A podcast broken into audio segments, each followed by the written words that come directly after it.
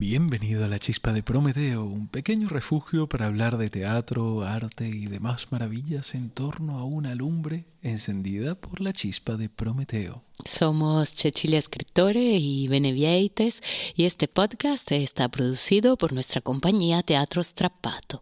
Ayúdanos a llegar a más gente, suscríbete al podcast y compártelo con tus amigos. Hoy vamos a conocer más de cerca a nuestro querido Víctor Hugo y su mundo romántico. Pero para adentrarnos en esta forma del pensamiento y el sentimiento, empezaremos con un verdadero himno del romanticismo, uno de los poemas de amor más hermosos que jamás se hayan escrito.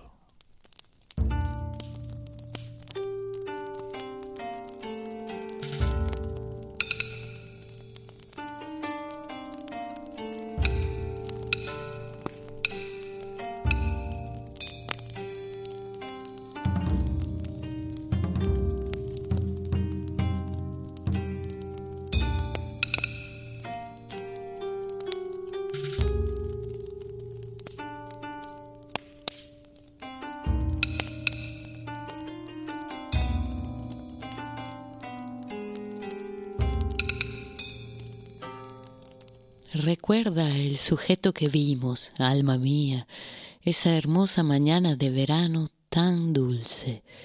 En el recodo de un sendero, una vil carroña sobre una cama sembrada de piedras, las piernas al aire, como una mujer lasciva, ardiente, sudando los venenos, ofrecía de manera despreocupada y cínica su vientre lleno de olores.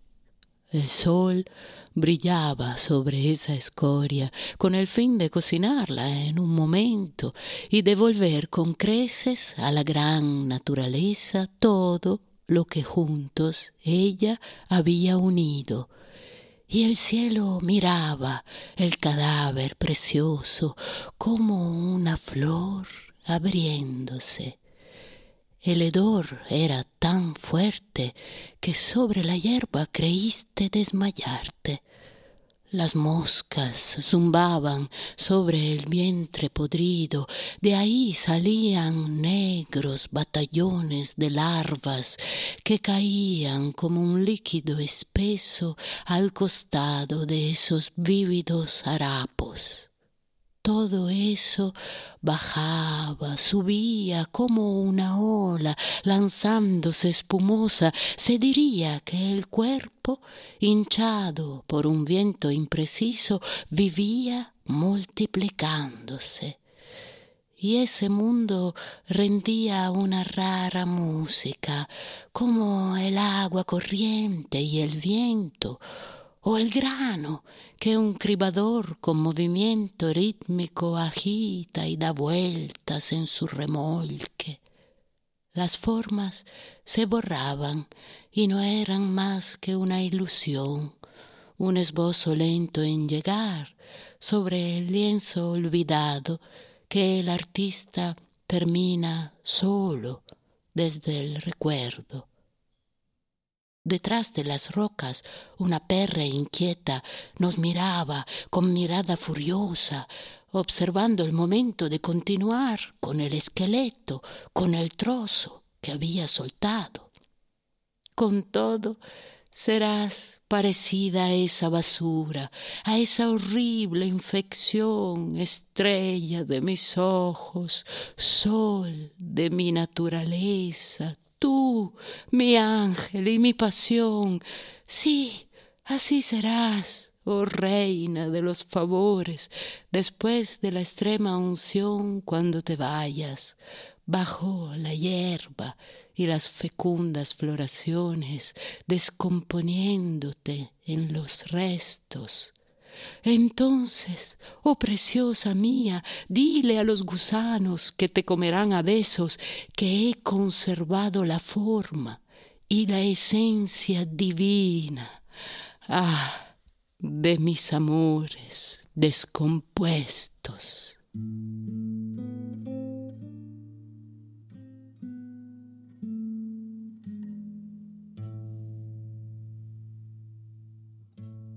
Con esta poesía de Baudelaire iniciamos este episodio en el que reivindicamos la necesidad de salvar la palabra romántico, una palabra que se ha condenado en el uso coloquial a un significado blando y cursi. Hoy, con la carroña de Baudelaire, recordamos que el romanticismo es el último estadio soportable de la intensidad. Es la política vivida visceralmente, es la belleza del horror y la fragilidad de la fuerza. Es un enamorado que ama a su amada hasta en el momento de la descomposición de su carne. El romanticismo no es tierra de frontera, sino tierra eternamente nueva y desconocida. En la segunda temporada, cuando viajábamos con Goethe por Italia, conocíamos aquel espíritu romántico alemán, aquel primer romanticismo fascinado por su propio nacimiento, ¿no? que se miraba en el reflejo de sus poetas y cual Narciso se enamoraba de sí mismo. Este romanticismo del que hablamos hoy es el romanticismo francés. Siempre romanticismo es, eh, nace siempre como respuesta al, al absolutismo de la razón del que veníamos en el, en el siglo XVIII. Todos los romanticismos son hijos rebeldes de las ilustraciones. Los alemanes, los franceses, los ingleses, pero no todos los hijos se rebelan igual y no todos los romanticismos son iguales. Para conocer la Alemania romántica hemos de entender a Goethe y sus contemporáneos, evidentemente. Para comprender a los ingleses hemos de lanzarnos en los brazos de Byron y su generación.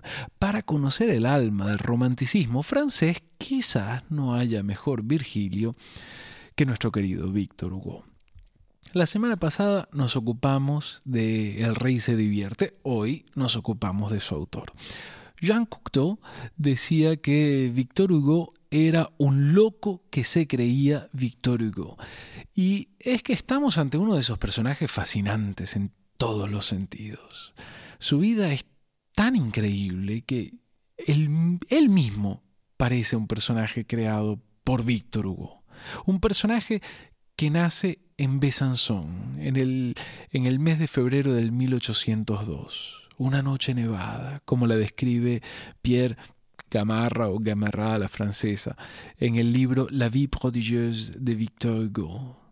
De este libro hemos extraído y traducido el siguiente fragmento en el que el autor nos habla del momento en el que el recién nacido Victor Hugo es inmortalizado en su acta de nacimiento.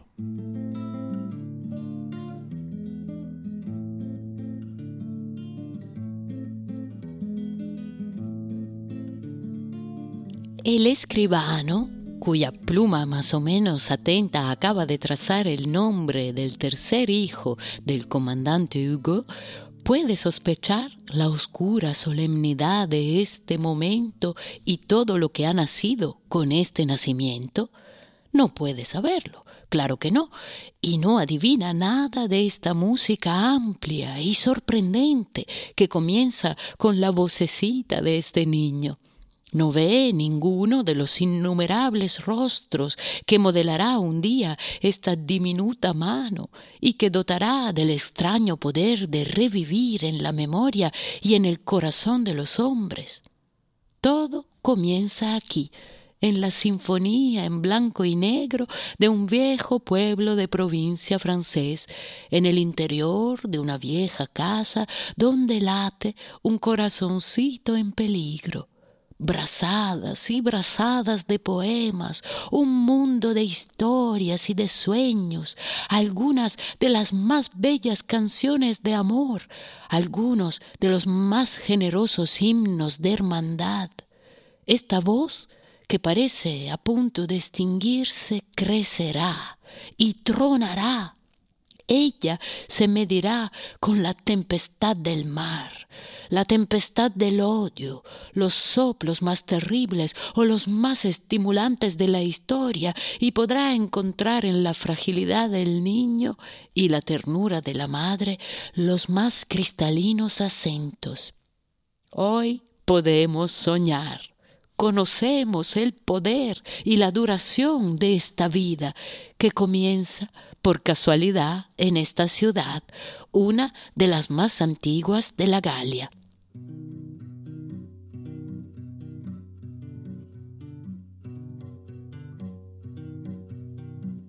Y Pierre Guémarat hace bien al usar la palabra tempestad, porque la vida de Hugo está llena de eso, una infancia turbulenta que le llevó a vivir pendulando entre la custodia de su padre y de su madre, entre París, España y Nápoles, y eh, ya de niño es, eh, es, un hombre de mundo, Víctor Hugo. Ya de niño conoce el latín y lee a los clásicos. El joven Hugo escribe y tiene éxito. Es conservador en juventud, pero tras el golpe de Estado de Napoleón III se convierte en un gran opositor de la dictadura, iniciando pues, sus años de exilio. Dicho sea de paso, bendito exilio en el que tuvo el tiempo eh, y la concentración para escribir uno pues, de los grandes pilares de nuestra literatura universal, que es precisamente Los Miserables. Hugo como, como, hemos dicho, nace como un escritor reconocido. Sus obras fueron bien recibidas desde el principio, lo que hace que, que se convierta en una persona tremendamente influyente.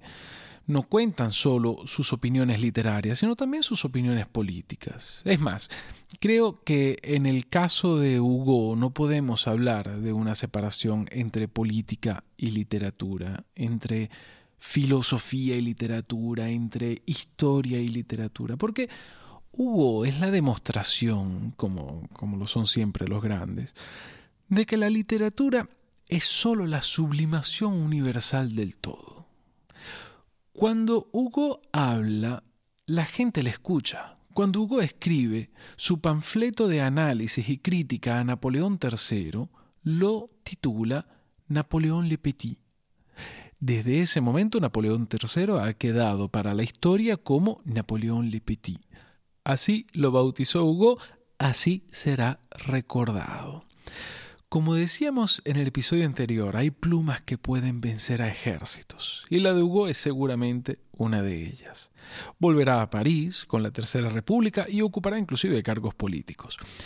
El día de su muerte, se cuenta que tres millones de parisinos acudieron a su funeral y que aquella noche las prostitutas de París trabajaron gratis, tal era la necesidad de consuelo en la ciudad.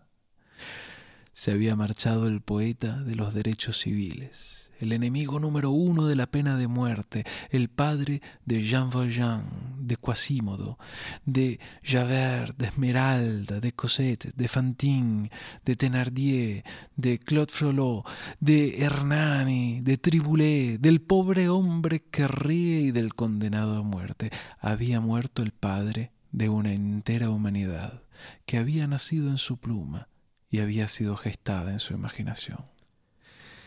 Humberto Eco decía que Hugo era, por sobre todas las cosas, el maestro del exceso. Ojo, ¿eh? no decía de la exageración, sino del exceso. Lo definía como un autor de diluvios universales, que cuando nos presentaba una historia la llevaba hasta el extremo y no ahorraba ni le ahorraba al público nada, ni en lo sublime ni en lo terrible. Y es que hasta en los temas eh, hay exceso. Hugo eh, se ocupó de todo. Se ocupó de pobreza, de feminismo, de pena de muerte, de, de ideología política, de historia del arte, de conciencia de clase, de religión, de todo. Creo que esta clave interpretativa que nos ofrece Eco sea realmente interesante para comprender un elemento fundamental de la literatura de Hugo y por consiguiente del romanticismo francés. A fin de cuentas, creo que podríamos decir que también en la poesía de Baudelaire, Carroña, la materia prima es el exceso. Pero, ¿qué tipo de exceso? Pues el exceso en el que lo hermoso se convierte en grotesco y lo deforme en armonioso. Esta idea de llevar las cosas los sentimientos, los personajes, hasta un punto de agitación tal que exploten. Y en esa explosión se hace añico su forma, el envoltorio, y conseguimos entonces ver el interior, la esencia. Vamos a aclarar un poco mejor este punto porque yo creo que es fundamental para comprender las intenciones de, Hugo y, y en general de su generación. Para Hugo, lo grotesco, lo feo, es el tema de la modernidad.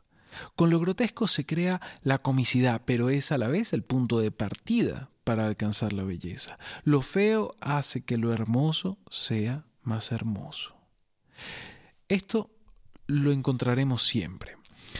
El, el, bufón del episodio anterior es un jorobado, el bufón de rey se divierte, es un jorobado, es un alma podrida que protege a un alma sublime y hermosa el deforme y grotesco yuxtapuesto a la bella y pura.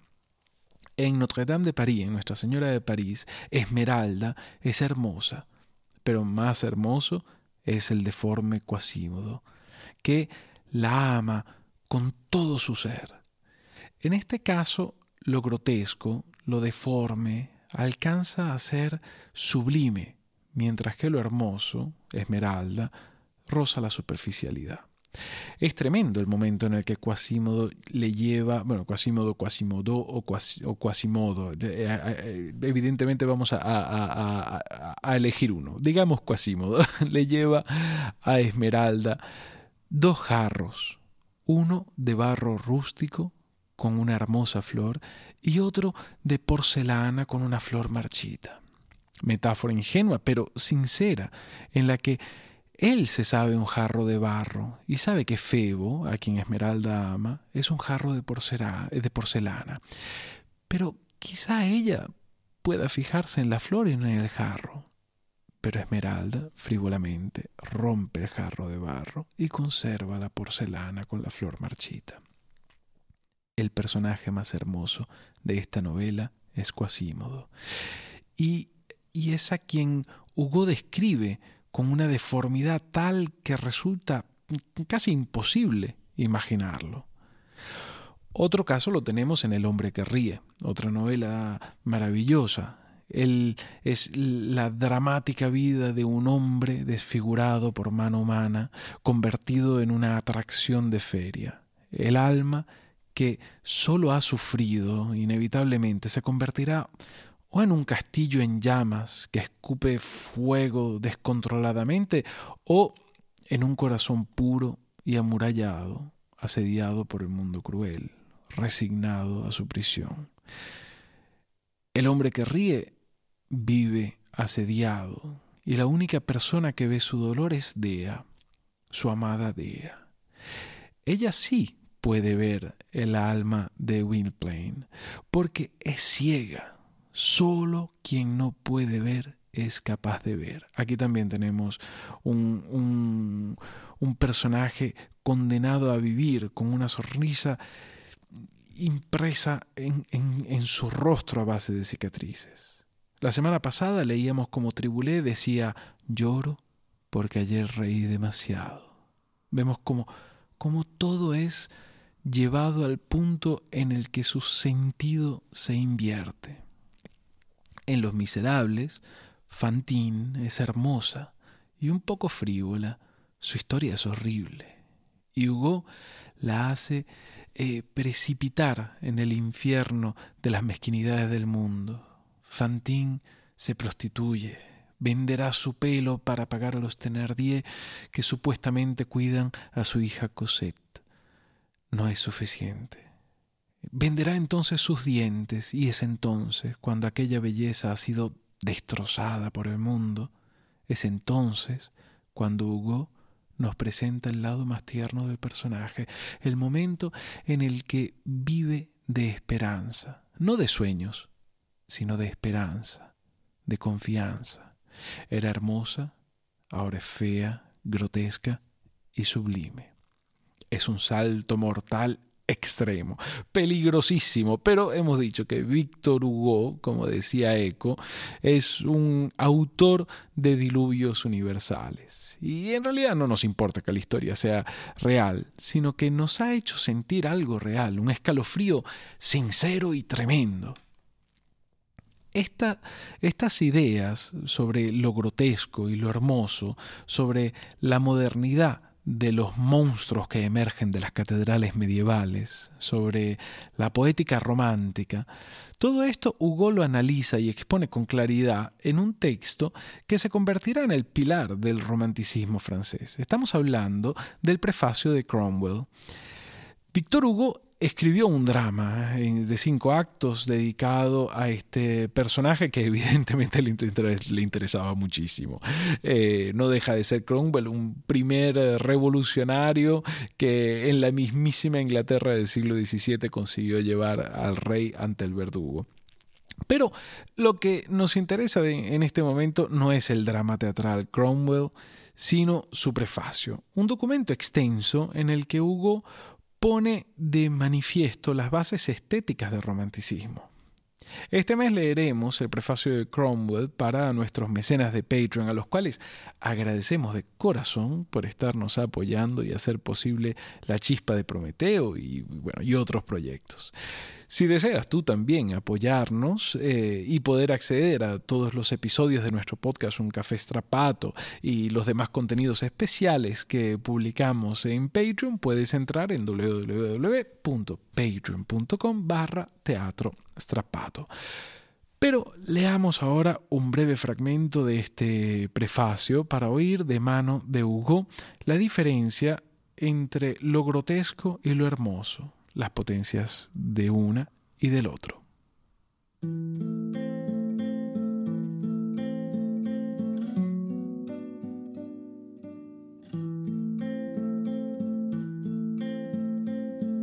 Con qué gran potencia lo grotesco ese germen de la comedia que ha recogido la musa moderna ha debido crecer y engrandecerse desde que se ha transportado a un terreno más propicio para él que el paganismo y la epopeya.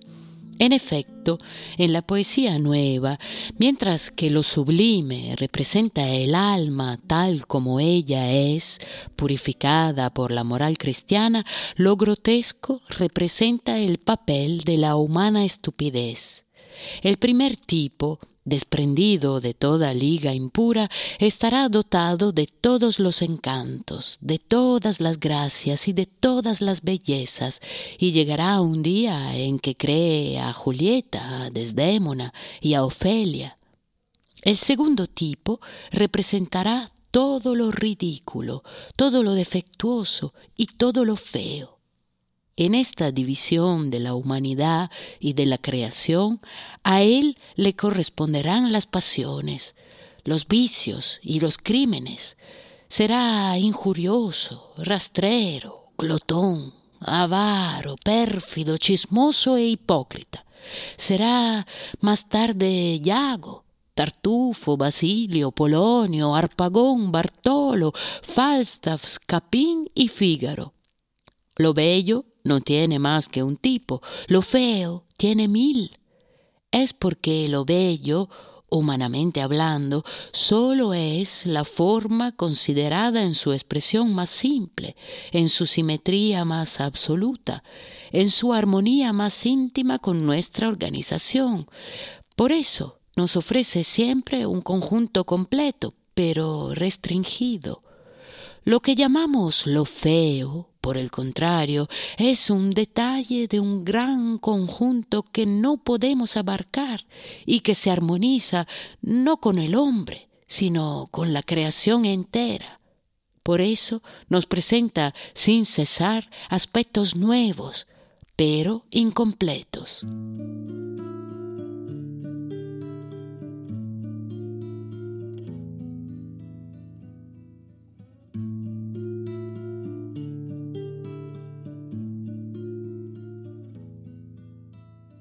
Con este episodio no pretendemos analizar la obra de Hugo, evidentemente, ni contar su vida, sino mostrar uno de los infinitos hilos que componen el complejo tejido que es su obra.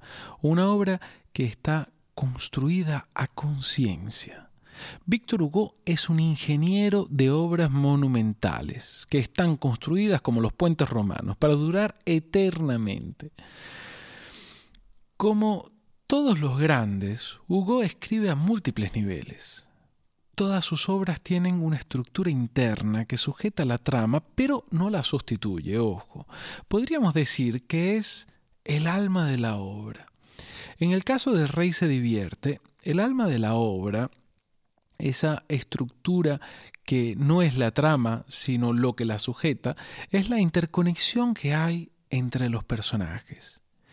Y el hecho de que los intereses de cada uno de ellos, de cada uno de estos personajes, sacudan la trama, la cual está condenada al final del drama a colapsar. Dejemos eh, de lado que se trata de la virginal hija del bufón, del rey libertino y los cortesanos. La estructura fundamental es la manipulación que Tribulé ejerce sobre el rey, la cual se vuelve en su contra. Personajes que tienen un punto fuerte y un punto débil, y las relaciones entre ellos hacen que los puntos fuertes de los unos sean las amenazas de los puntos débiles de los otros. Esa estructura perfecta que Hugo crea en sus obras y que a nosotros nos encantó en El Rey se divierte, es lo que hemos tomado como inspiración para empezar a crear nuestro tribulé. Una obra que aparentemente nada tiene que ver con el drama cortesano de Hugo, pero que en realidad le debe el alma. Con esto nos despedimos de Hugo por el momento y eh, continuamos nuestro viaje por las fuentes de Tribulé. Esperamos que a partir de hoy, cuando pienses en el romanticismo, pienses también en la deformidad y la fealdad que alcanzan lo sublime. Pienses también en la carroña de Baudelaire y en el lado sucio de la vida, porque es ahí y no en la poesía cursi donde se esconde el arrebato, la pasión, lo inalcanzable, el espíritu romántico.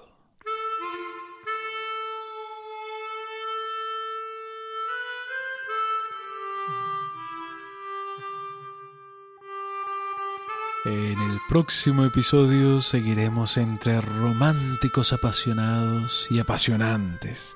De París nos vamos a Milán para conocer más de cerca a nuestro próximo invitado, Giuseppe Verdi. Si te suscribes a La Chispa de Prometeo, ayudarás a que nuestro programa pueda llegar a mucha más gente. Para que esta lumbre se mantenga encendida, puedes sumarte a nosotros en Patreon. Somos Teatro Strapato y nos puedes encontrar también en Facebook e Instagram. Esperamos que tu curiosidad te vuelva a traer a La Chispa de Prometeo dentro de dos semanas. Os deseamos unos días con muchas chispas y fuegos maravillosos.